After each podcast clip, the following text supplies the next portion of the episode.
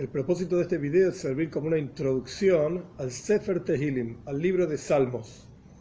Hay muchas cosas escritas al respecto y hay una importancia muy interesante que tiene el libro de Salmos en el día a día cotidiano del pueblo judío.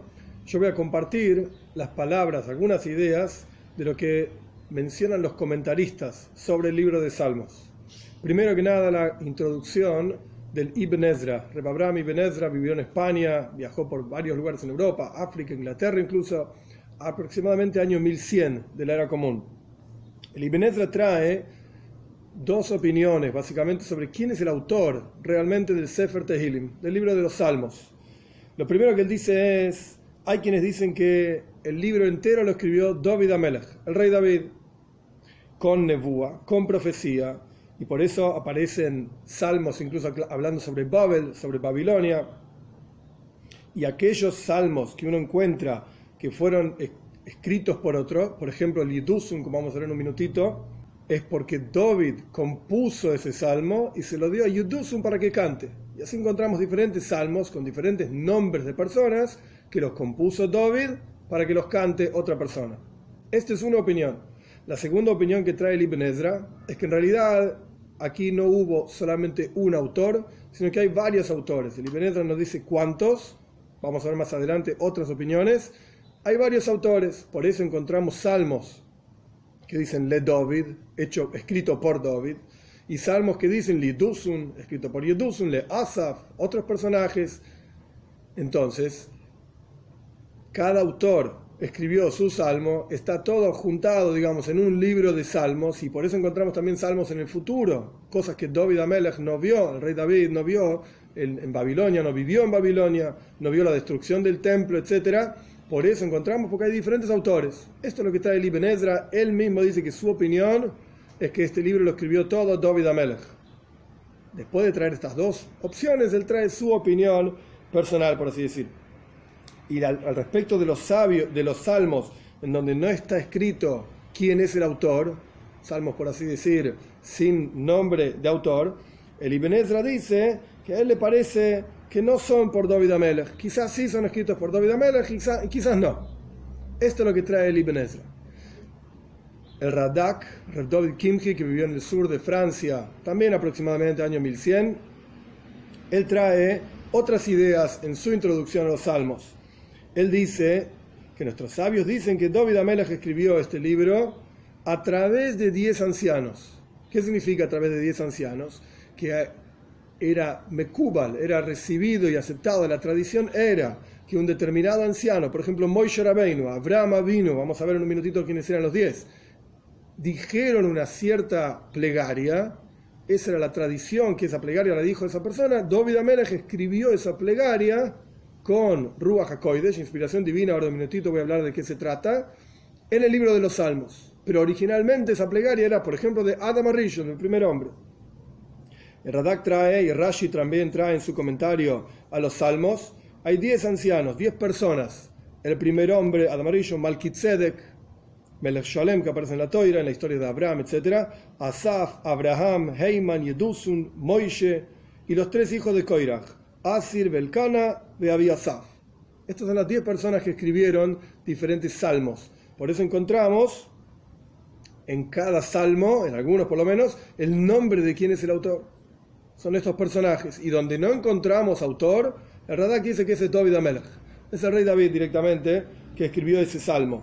Y también aparecen 10 lenguajes de shvach, de alabanza y de agradecimiento a Dios. Él trae los 10 lenguajes juntos. Nitzuach, Nigun, Shir, Zimbra, Halel, Haskel, Tehila, Tfila, Braja, Beoidah. Esto es lo que quiere decir, más allá de la traducción particular de cada una de estas palabras, es que son todos lenguajes de o agradecimiento a Dios o alabanza a Dios. El Radak explica que todo esto fue dicho con Ruach HaKoidesh, inspiración divina, y él hace una diferencia entre Nevúa, profecía, y Ruach HaKoidesh. Nevúa significa, hay dos tipos de Nevúa, el Maimonides explica esto ampliamente también. El nivel más elevado de Nevúa es Moshe Rabbeinu. Moshe Rabbeinu hablaba panim el panim, cara a cara con Dios, por así decir, y continuaba siendo y, continuaba con su vida normal, por así decir, mientras conversaba con Dios, como quien conversa con otra persona. El nivel normal de Nebúa que todos los Nevi'im, todos los profetas tenían, Ishaya, Eliau, todos los profetas, cuando recibían la profecía, perdían el control de su cuerpo. Algunos incluso aparecen en Tanaj respecto de Shaul Amelech, del rey Shaul, se quitaban la ropa y andaban dando vueltas por ahí, por eso los profetas eran llamados Meshugoim, locos, porque hacían cosas locas, parecían como epilépticos en el momento en que estaban recibiendo su profecía. Esto es al respecto de Nebúa y ellos en la Nebúa, en la profecía, tenían una visión determinada, como encontramos la visión de Yehezkel, por ejemplo, de la Merkaba, la carroza celestial, las visiones de Yishaya. No es ahora el momento para hablar sobre los profetas, pero el punto es, perdón, que ellos tenían una visión determinada y tras la visión, a veces junto con la visión tenían la explicación de la visión y a veces solamente la visión. Y la transmitían y eso fue escrito en el libro de Nevim. Pero el libro de Salmos no fue escrito de la misma manera. Fue escrito con Ruach HaKodesh. Ruach HaKodesh es un nivel inferior de profecía, en donde la idea de Ruach HaKodesh no es que la persona pierde sus sentidos, ni es epiléptico, ni meyuga, ni loco, ni nada por el estilo. La persona habla, solamente habla. Y no tiene una visión tampoco, pero ese hablar es un espíritu de Hashem un malach, un ángel o lo que sea, que se inviste en la persona para mencionar y decir estas palabras. Esto es el concepto de Ruach HaKodesh. Por eso existe Ruach HaKodesh también a futuro, inspiración divina hacia futuro, etc. Y así explica Radak que fue escrito este libro, que lo escribió David Amelech, entero. Solamente que con Ruach HaKodesh, ciertas cosas a futuro, como las historias de Babel, de Babilonia, la destrucción del templo, de Jerusalén, etc. Como dije anteriormente, incluso donde no aparece para Radak, David Kimche, donde no aparece el nombre de David, también está escrito por David Amelech. Un asunto interesante que agrega el Radak es que no entendemos hoy en día, y eso está mencionado también por otros comentaristas, no entendemos hoy en día qué significa la introducción, las palabras introductorias de cada salmo. Él trae, por ejemplo, nuestros sabios dijeron que todo salmo que empieza con Nitsuach o con un Nigun esto está hablando del futuro por venir. O sabios que piensan maskil, quiere decir que David Amelech lo dijo y hubo un traductor que lo transmitió ese salmo. Cuando dice le David Mismoir, por David una canción, significa que tenía inspiración divina y esto lo llevó a cantar. Pero cuando dice al revés, Mismor le David, una canción para David, esto significa que él estaba cantando y esto lo llevó a tener Ruach HaKodesh, inspiración divina, y dijo el resto del salmo. El punto es fundamental entender que no entendemos exactamente cuál era el instrumento que se tocaba en ese momento, cuál era la melodía a la que hace referencia los primeros, las primeras palabras se habla se traduce en general para el director del coro, pero no sabemos ni qué coro estamos hablando, etc. Los salmos Algunos de ellos se utilizaron en el Beis Hamikdash, en el templo, en diferentes lugares del templo, e incluso en los Levim, los levitas, cantaban diferentes salmos en los escalones del templo, por eso tenemos Shir Malois, canción para las ascensiones o escalones, son 15 escalones, 15 canciones diferentes, en cada escalón se cantaba una canción diferente, mientras se ofrendaban las ofrendas se cantaban salmos también, en sí, de vuelta, los salmos entonces estaban relacionados con el templo y son cánticos, son peticiones de David Amelech, agradecimientos de David Amelech, y generación tras generación los salmos fueron utilizados por el pueblo judío en todo tipo de situaciones. Cuando había dificultades, enfermedades, sufrimientos, etc., el pueblo judío se juntaba y decía salmos, porque el poder de los salmos es extremadamente fuerte. Incluso el Shalom, Shnei Lugas Abris, Shaya Horvitz, año 1650 aproximadamente en el Israel, dice algo muy interesante. Quien desea apegarse a Dios y a sus alabanzas, tiene que apegarse al Sefer Tehilim, al libro de los Salmos. Y ya dijeron nuestros sabios que David Amelech, el rey David, rezó para que sus salmos, sus peticiones, alabanzas, etcétera, sean dichas en todas las sinagogas, en todas las casas de estudio. Porque no tenemos nada superior al libro de los salmos, que tiene todo tipo de mismoirim, de cánticos, de alabanzas a Dios, y muchos de ellos son peticiones de disculpas, de perdón, que Dios nos perdone, etc. Y todo fue hecho, escrito por David Amelech con Ruach HaKodesh, con inspiración divina. Incluso el concepto de mismoir, con mismor le doy una canción para David, etc. Mismor viene de la palabra, una idea, lezamer aritzim destruir y cortar a los poderosos, llaman mismor. también se ve esto en un viñedo, Geffen, uno tiene que sacarle y cortar las ramas que están viejas, etc. En el viñedo es la misma palabra que mismor, quiere decir que esta es la fuerza de los salmos, de los es cortar, recortar, por así decirlo, los malos decretos sobre la persona, o pedir disculpas, alabanzas a Dios, agradecimiento a Dios, etc. Son extremadamente poderosos y por eso son buenos los salmos para decirlos en todo momento, en toda situación que la persona está pasando un momento difícil o incluso quiere agradecer a Dios. Los salmos son el camino, la forma adecuada históricamente en el pueblo judío para lograr esto. También en otro lugar está escrito, este, dentro de esta misma idea del Zamer Aritzin, destruir y cortar, que los salmos fueron colocados en el rezo cotidiano. A la mañana decimos un montón de salmos, donde la idea es destruir y cortar todas las acusaciones para que el rezo se eleve a Dios en paz. Por eso uno debe decir los salmos antes de la tfila, antes del rezo, y los debería decir en forma naim, en forma agradable, en forma con mesinus, con calma, con tranquilidad, la gente reza todo rápido y no se entiende ni lo que están diciendo. Hay que hacerlo con tranquilidad, con calma. El Shalom también trae esta misma idea, que tiene que ser dicho benajas, con tranquilidad, con paciencia, con cada letra y cada palabra tiene su significado. De hecho, el Tzemach Tzedek, el tercer rey de Jabat, solía decir, le explicó, que si nosotros supiésemos la virtud que tienen los salmos y el efecto que tienen en los cielos, estaríamos todo el día diciendo salmos. Todo el día diciendo salmos. Simplemente para terminar, la importancia de los salmos creo que ya le expliqué. El punto es entender lo bello de los salmos. Una historia de Baal Shem Tov, esta historia ocurrió aproximadamente año 1750, 1760.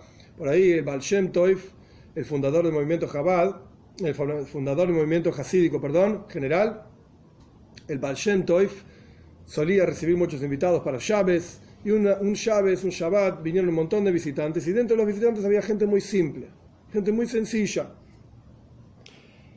El Baal Shem en la comida de la noche de Shabes honró, le dio mucho honor a estas personas. A uno le compartía de su propio vaso, otro le dio un poquito de vino, otro le dio una comida y hablaba con ellos y les sonreía. El Baal Shem tenía estudiantes que eran grandes genios de la Torah y los estudiantes miraban a estas personas tan sencillas y se preguntaban por qué nuestro maestro, el Baal le da tanto honor a estas personas tan sencillas y tan simples? ¿Por qué tanta importancia? Y no entendían. Y de vuelta, durante la comida de la noche, muchísimos acercamientos con mucho cariño, mucho muy, muy agradables, etc. El Baal hacia las personas muy simples. En la comida de la mañana de ese Chávez, que era una comida exclusiva para lo que se llama Hebraya Kadisha, la santa congregación de estudiantes de Baal que eran de vuelta, grandes genios de la Toira grandes genios del, del Torah, Talmud, Kabbalah, etc., estaban todos ellos sentados y en silencio el Baal estaba pensando y estaba muy apegado a sus pensamientos, muy concentrado, y los estudiantes no decían nada, porque si el, maestro estaba en este estado, cantaron unas canciones, etc., hasta que los, estudiantes empezaron a pensar en lo que pasó la noche anterior. ¿Por qué es que el mostró tanto acercamiento a personas tan simples? El Baal sintió estos pensamientos, cantaron unas canciones más y el Baal le pidió a cada uno que agarren sus manos, que se tomen y el Baal estaba sentado al comienzo de la mesa, en la, cabecera de la mesa, tomó las manos de los estudiantes que estaba a la derecha, el que estaba a la izquierda y cantaron un poquito y les pidió a todos que cierren los ojos. Todos cerraron los ojos.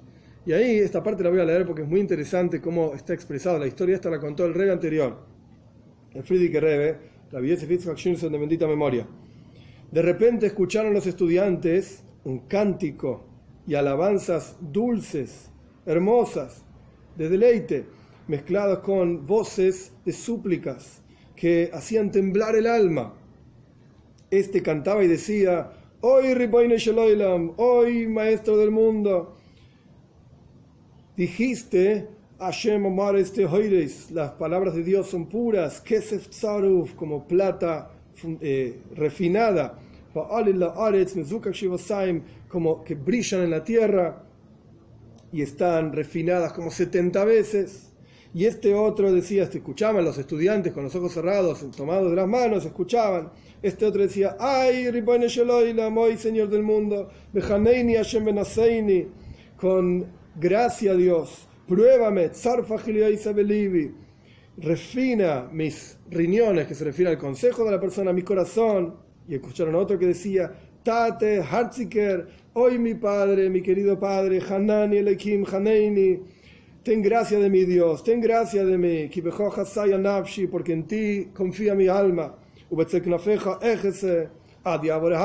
en, en las alas, en la sombra de tus alas yo me resguardo hasta que pasen los momentos difíciles. Y el otro cantaba y decía, ¡Ay, Gewalt! Zisser Vater en Himmel, terrible, impresionante, dulce Padre que estás en los cielos.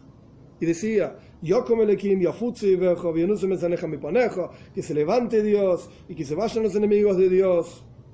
Son todos salmos, estaban todos cantando salmos. Y este otro gritaba con una voz muy amarga y decía, Tairetate, querido Padre también el pájaro salvaje encuentra una casa.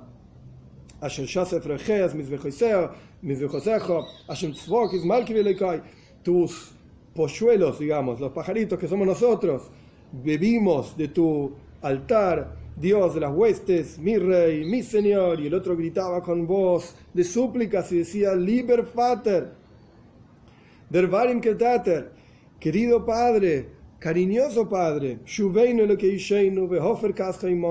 haznos retornar, Dios, de nuestra salvación y quita el enojo de nosotros. Quiere decir, los estudiantes con las manos tomadas, los ojos cerrados, estaban escuchando cánticos de salmos dichos con muchísima, muchísima intención y muchísimo, muchísimo amor hacia Dios. Los estudiantes estaban totalmente sorprendidos. El Baal levantó sus manos, soltó las manos del que estaba a la derecha, a la izquierda, abrieron los ojos y estaban todos temblando. ¿Qué es lo que está pasando? ¿Qué es lo que estaban escuchando? Y el Baal les explicó, estas voces que ustedes escucharon, recitando salmos, tehilim, con, con tanto amor a Dios, con tanta cabana, con tanta petición, esas eran las voces de las personas simples que estaban juntadas en la sinagoga. En el momento en que no participaban de la comida con el Baal Shem se juntaron todos a decir Teilim. Se juntaron todos a decir salmos. Y estos salmos, las plegarias con los salmos, digamos, agujerean los cielos y llegan directamente hacia Hashem. Y este es, digamos, el poder de los salmos. Las diferentes opiniones, como expliqué, sobre quién compuso los salmos en la práctica que se tratan de diferentes historias o incluso nebúes, profecías al futuro, y la importancia y la fuerza de los salmos está clarísima, que tengamos el juz, el mérito de realmente poder recitar los salmos benajas, como dice Shalom, con calma, con tranquilidad, comprenderlos, entenderlos, y realmente nuestras plegarias lleguen hacia Hashem.